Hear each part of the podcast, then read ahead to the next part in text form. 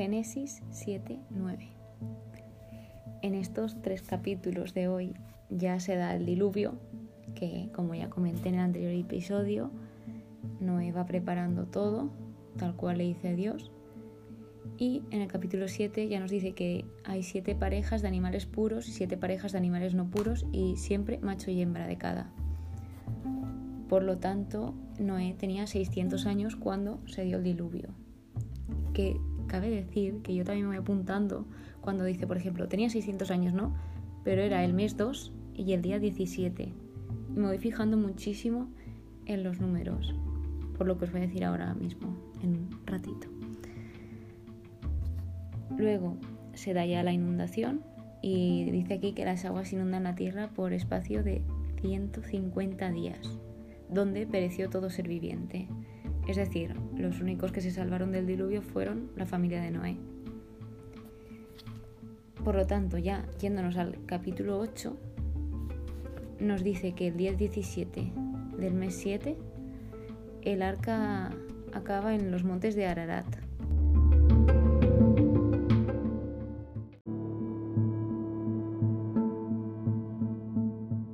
Y el día 1 del mes 10 se asomaron las cumbres de los montes. Por lo tanto, eh, Noé, a los 40 días de que pasase todo esto, Noé suelta primero un cuervo para ver si se secaron las aguas sobre la tierra y luego suelta una paloma, pero esta vuelve. Se espera siete días. Aquí ya está con el siete. Si os dais cuenta, no para de decir siete, siete parejas, siete días de espera. Si os acordáis en los capítulos anteriores, son siete días los que tarda Dios en crear el mundo. O sea, el número siete significa plenitud y perfección, completo, para que os hagáis una idea. Por lo tanto, vuelvo a lo que estaba diciendo. Manda la paloma. La paloma regresa, se espera siete días, la vuelve a soltar y esta, esta vez trae un ramo verde de olivo. Luego vuelve a esperar siete días, la suelta pero ya no regresa. Por lo tanto, Noé, a los 601 años, las aguas secadas de encima de la tierra ya están. Ya, ya está todo seco después del diluvio. Y el día 27 del mes 2, la tierra ya por fin queda completamente seca.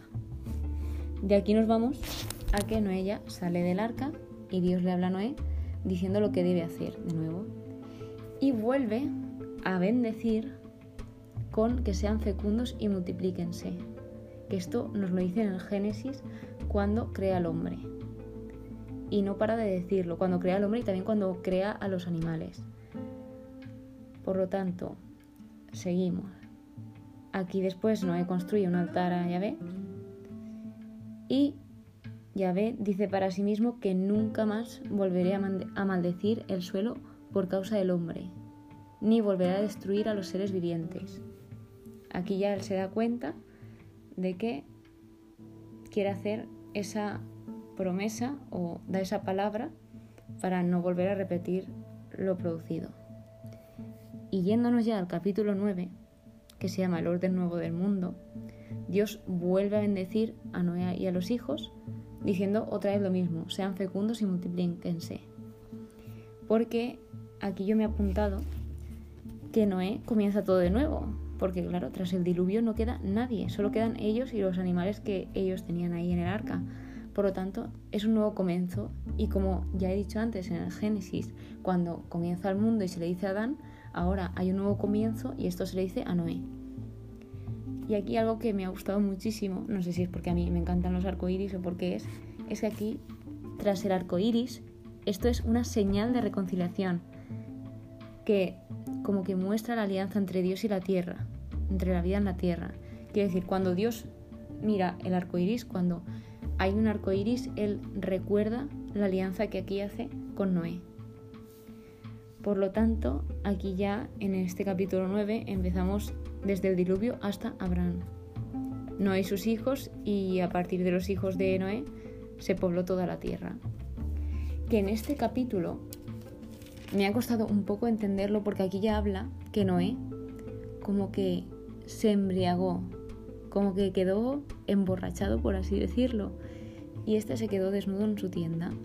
Y luego se ve que Cam, uno de sus hijos, llama a los demás hermanos y todo eso. Y cuando Noé se da cuenta de que está desnudo y, todo lo que pasa, maldice al hijo de Cam, que se llama Canán, y luego bendice a los otros hijos. Por lo tanto, se ve que aquí algo malo hizo Cam, que he tenido que buscarlo, la verdad, porque yo no entendía qué pasaba aquí, pero se ve que cuando Noé está en ese estado, Cam hace algo contra el padre. No está muy claro, es lo que he leído en internet cuando he buscado este capítulo. Y se ve que ahí pasó algo, no sé el qué, pero bueno. Y ya acaba este capítulo diciendo que Noé murió eh, con 950 años. Y eso ha sido el estudio de hoy. A veremos mañana lo que nos trae los siguientes capítulos. Espero que os haya gustado y que hayáis entendido aunque sea un poquito. Adiós.